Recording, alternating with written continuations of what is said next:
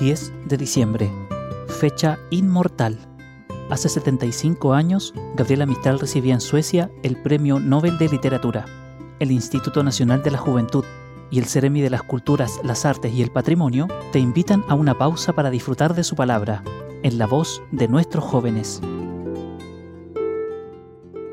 La palabra maldita.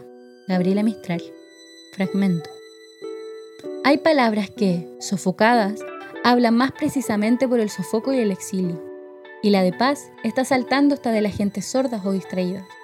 Porque al fin y al cabo, los cristianos extraviados de todas las ramas, desde la católica hasta la cuáquera, tienen que acordarse de pronto, como los desvariados, de que la palabra más insistente en los evangelios es ella precisamente, este vocablo tachado en los periódicos, este vocablo metido en un rincón, este monosílabo que nos está vedando como si fuera una palabrota obscena. Es la palabra por excelencia y la que, repetida, hace presencia en las escrituras sacras como una obsesión.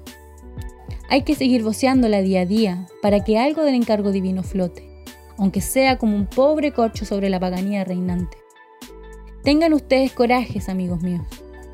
El pacifismo no es la jalea dulzona que algunos creen. El coraje lo pone en nosotros una convicción impetuosa que no puede quedársenos estática.